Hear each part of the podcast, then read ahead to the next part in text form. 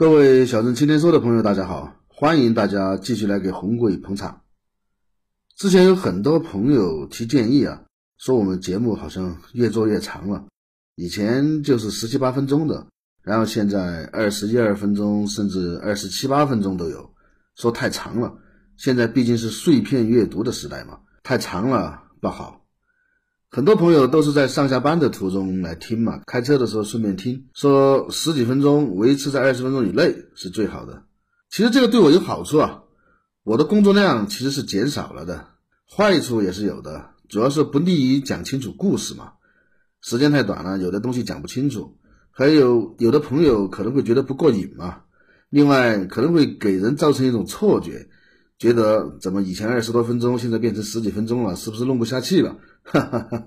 反正大家放心，这个节目其实现在听的人已经很远远的超出了我的意料了。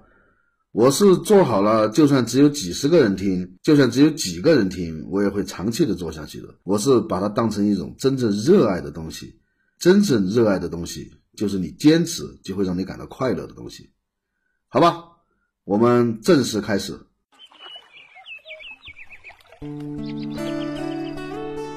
没有引领世界，也不想被时代抛下。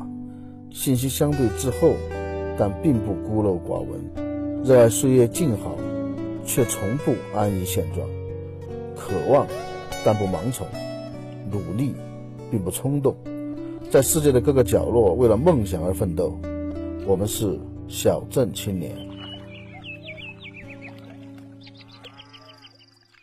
前面弄了两期评论的东西了，所以我们接下来又开始说一说历史和说一说怀旧的东西。我说的这些历史的东西，其实是因为我在看那个白杨先生的白话版的《资治通鉴》啊，所以我把我我的一些感悟写了下来。但是从去年开始看的，因为它有很多本嘛，所以我是打算在今年底之前花一年半的时间把它看完的。结果到现在才把春秋战国看完。不过没关系嘛，反正我慢慢看。这套书非常好啊，它不是把《资治通鉴》简单的从古文翻译成白话文，而是重新考据过，重新写了一遍。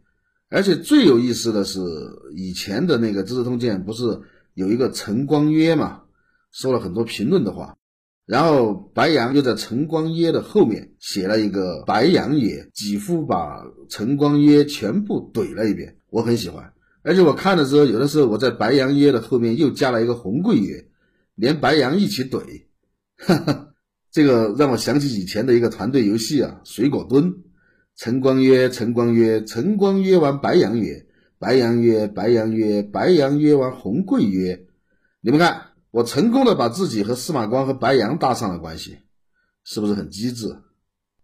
之前讲的两期历史讲的都是赵国，这一期。让我们把目光转向另外一个国家——魏国。公元前两百二十五年，秦国的大将王贲水淹大梁城，魏国灭亡。大梁城就是现在的开封附近啊。魏国是六国里面第二个被灭的国家。可是，如果让我们把时间往前拨一点，你会发现一个很有趣的事情：魏国是公元前四百五十三年三家分晋的时候成立的吧？然后，公元前四百零三年，和韩国、赵国一起正式被周天子封为诸侯。经过一段时间的发展，当时的魏国成了战国七雄里面最强的国家，这半点都不夸张。而当时的秦国非常之弱，弱到什么程度呢？弱到中原的这几个国家开会都不叫他，不愿意带他玩。秦国当时连圈子都混不进去。那么这两百年的时间里面，到底发生了什么？当时最强的连第一波攻击都没扛住，当时最弱的以一敌六还赢了。今天我们暂时不管秦国，我们来探讨一下魏国到底怎么了？谁把它搞垮的？魏国成立的时候，魏国的疆域是一个比较诡异的形状啊。它包括山西的南部、河北的北部，西面是秦国，东面是齐国、宋国，南面接壤韩国、楚国和赵国。所谓四战之地，也不过如此了。在这种情况下，魏国早期的领导人非常的有危机感和忧患意识，成为战国七雄里面最早变法图强的国家。而魏国的人才实际上在历史上魏国存续的时间里面，都呈现一种井喷的态势啊。数得出来的就有蒲子夏、田子方、段干木、李黎、吴起、岳阳、西门豹、翟黄、魏成等人，都是一等一的人才，却同时出现在了魏国，这个可谓是老天爷都在帮忙啊。魏国的变法大致可以分成三个部分啊，在意识形态上设立招贤台，奉儒家学说为正统。设立招贤台是历史上最早确立儒家地位的行为。政治上任用李尼变法，大刀阔斧的改革。这以后的申不害在韩国的变法，以及秦国几代帝王直至商鞅的变法，还有其他国家的变法，基本都是在模仿李密。根本就三条。第一，限制世袭贵族的权利；第二，重视农商，发展工业，稳定经济；第三，建设法治化国家。同时，吴起帮魏国练出了天下有名的魏武卒，几乎要算历史上最有名的重装步兵了。魏武卒的标准是拿着一根长矛，背着五十支长剑和一张十二担的铁胎硬弓，随身携带三天的口粮。半天的时间可以急行军一百里，还能立即投入战斗，这样的士兵才能叫做魏武卒。而这样的士兵，魏国有二十万。除此之外，还有二十万轻步兵叫奋击，二十万义兵役叫苍头，和二十万后勤部队叫司徒。这些行为使得魏国成为了战国七雄里面早期最强的国家，抢了楚国在中原的大片土地。公元前三百八十九年。吴起率五万魏武卒击败了五十万的秦军，打的秦国只剩下关中中西部和陇西商於。而公元前三百三十四年的西周项王事件是魏国强盛的顶点，但是也就到此为止了。以后的魏国直到灭亡都只是在吃老本。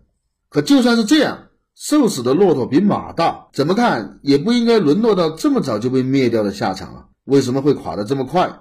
这么彻底的，西周项王之后没有多少年，魏国先后被齐国、秦国和楚国打败，丧失了大量的土地。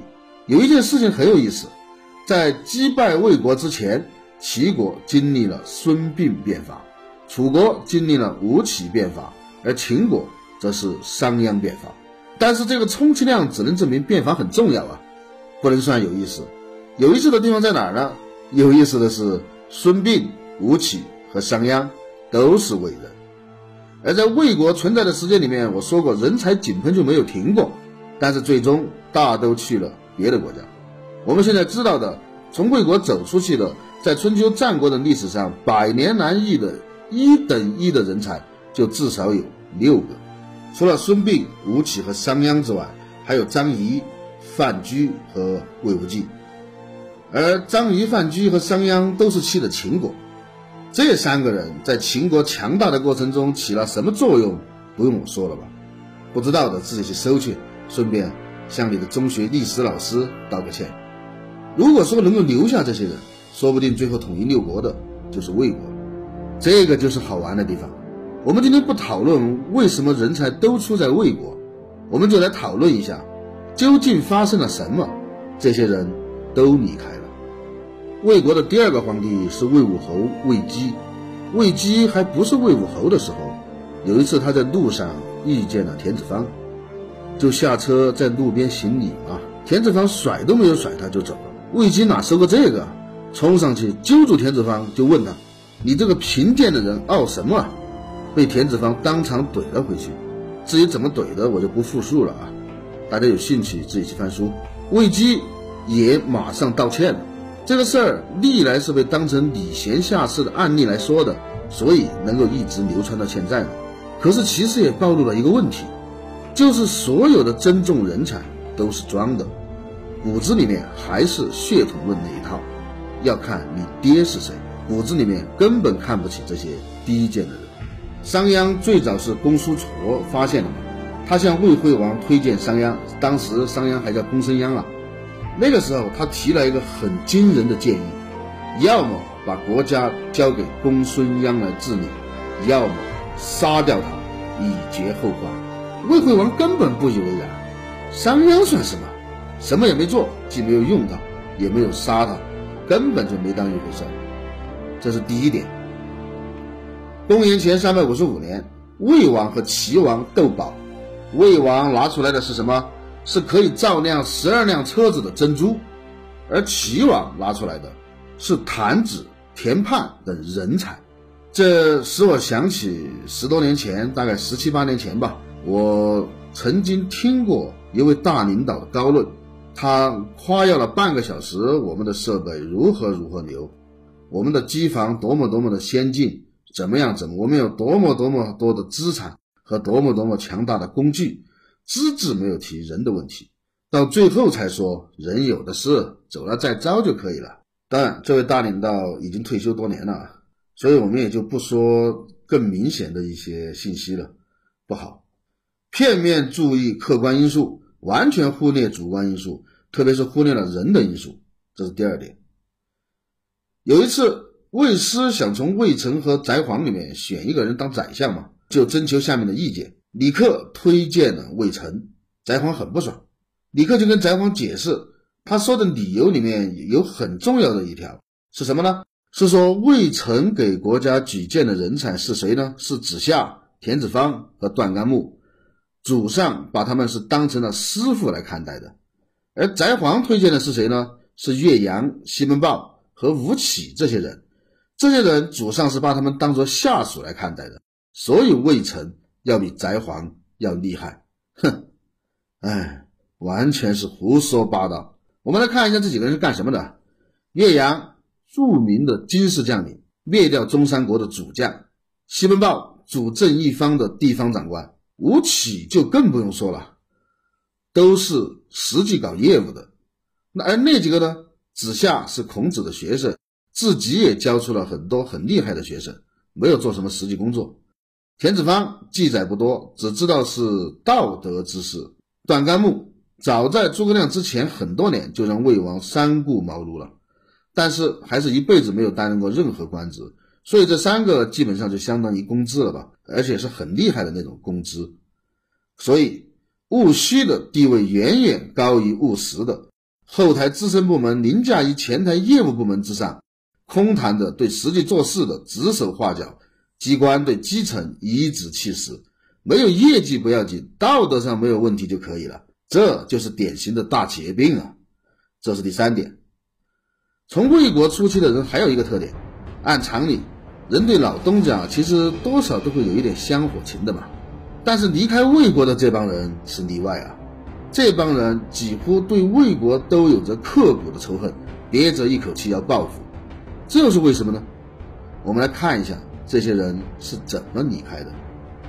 吴起被利用却不被重用，最后被陷害，被迫离开。商鞅被无视了，完全不当他一回事，离开。孙膑被迫害，装疯逃离。范雎在外交上出了风头，结果被上司迫害，逃离。张仪因为家里穷，而且不是贵族，没有上升通道，走了。对了，还有岳阳。岳阳灭掉中山国之后，虽然说得到了一些赏赐，但是因为他在战争中的一些行为，魏王认为他品德有问题，还是没有重用他，就把他封在了灵寿，他的后代子孙就世代居住在灵寿。又过了一些年，中山国复国，灵寿就变成了中山国的地盘。又过了一些年，还记得我们在上次讲赵国的时候讲过吗？赵武灵王灭掉了中山国。然后他的子孙又变成了赵国人，他有一个子孙叫乐毅，对，就是诸葛亮自比管仲、乐毅的那个乐毅。乐毅后来回到了魏国，因为他认为他是魏国人嘛。结果这么一个军事天才，魏王叫他做什么？搞外交，一个外交的小官。最后乐毅到了燕国，因为燕王非常非常的喜欢他，用了各种办法，终于打动了他。在燕国拜为上将军，帮助燕国在军事上对抗当时最强大的齐国，并且取得了重大的胜利，一战打掉了齐国七十多座城。看到了吧？上面这些例子，魏国固然因为各种原因出现了大量的人才，但是却根本就没有让这些人才发展壮大的土壤啊！这个世界上，但凡有能力的人，多半都是桀骜不驯之徒。这些人。要么就根本得不到任何晋升的机会，要么想办法抓到了机会，取得了成绩，也会被旧有的体制碰得头破血流。如果只有一两个人发生这种情况，我们还可以说是偶然，是他倒霉的碰上了一个坏人。但是连续的发生这种事情，就是魏国整个的用人制度出了问题，而不是哪一个人的问题。这个组织传统的力量，因循守旧的力量，已经强大到了一个非常的程度。它不容许你有任何的创新，不容许你犯错，只允许你按部就班、论资排辈，或者就是靠你的血统来上位。这样的组织对人才是不会有一丁点起码的尊重的。你叫这些心高气傲的人，怎么能够不满腔的愤恨？这个是第四点。那么，让我们来异想天开想一下。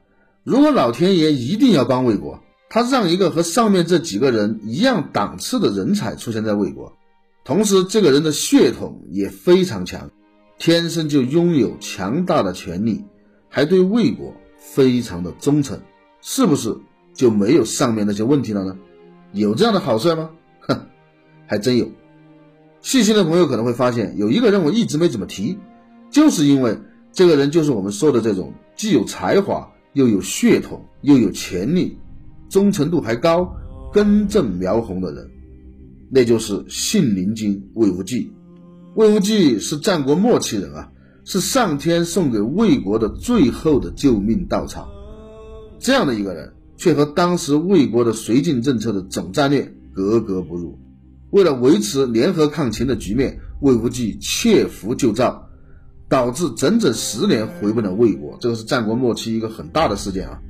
直到魏秦交战，因为实在没有会打仗了的嘛，以前那些蝇营狗苟、那些龌龊的办法、那些下绊子等等等等的那些所有的东西，在赤裸裸的靠实力的战场，讲丛林法则的战场，一点屁用都没有，还是要能打的人来解决问题。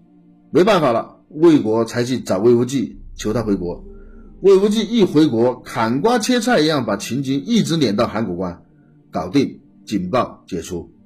可是仗一打完，魏无忌的军权马上就被拿下，魏无忌也彻底的绝望和死心了，从此以后闭门不出，四年就死了。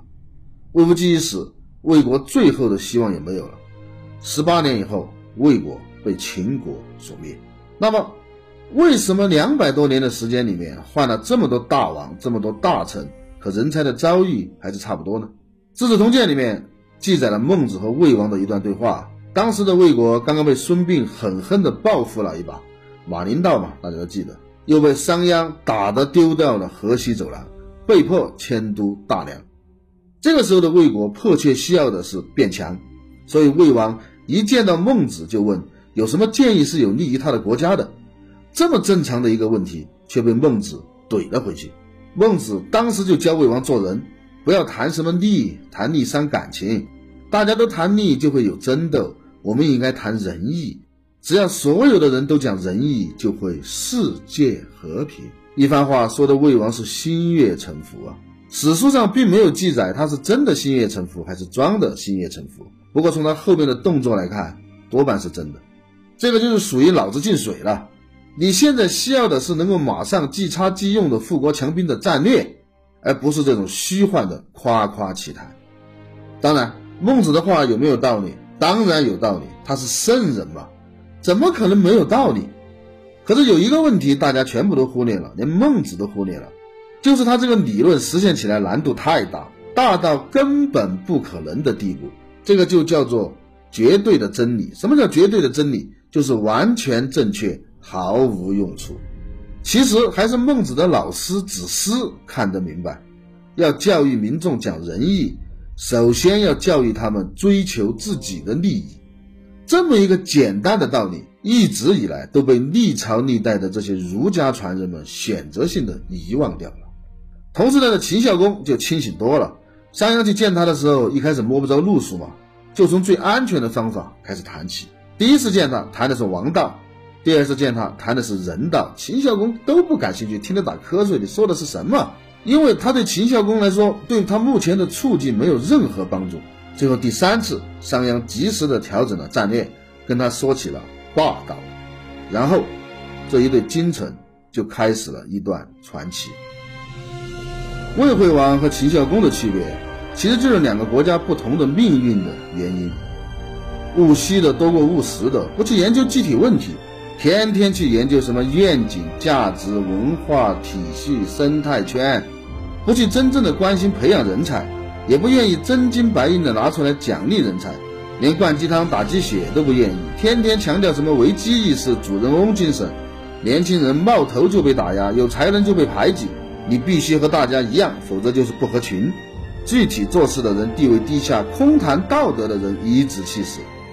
晋升不是靠能力，而是靠关系，主要是看你爹是谁。一个组织不管老本有多厚，只要内部是这种环境，灭亡也是必然的。最后让我文艺一下，用一首诗结尾吧，我觉得比较贴切。宣使求贤访逐臣，假声才调更无伦。可怜夜半惜前席，不问苍生问鬼神。好，这期就到这儿。你有任何想跟我们说的话，可以发邮件到 xzqns，就是小镇青年说的拼音首字母啊，at 幺三九点 com，也可以搜索我们的官方微博小镇青年说，在这两个地方都可以找到我们。我是红贵，我们下次再见。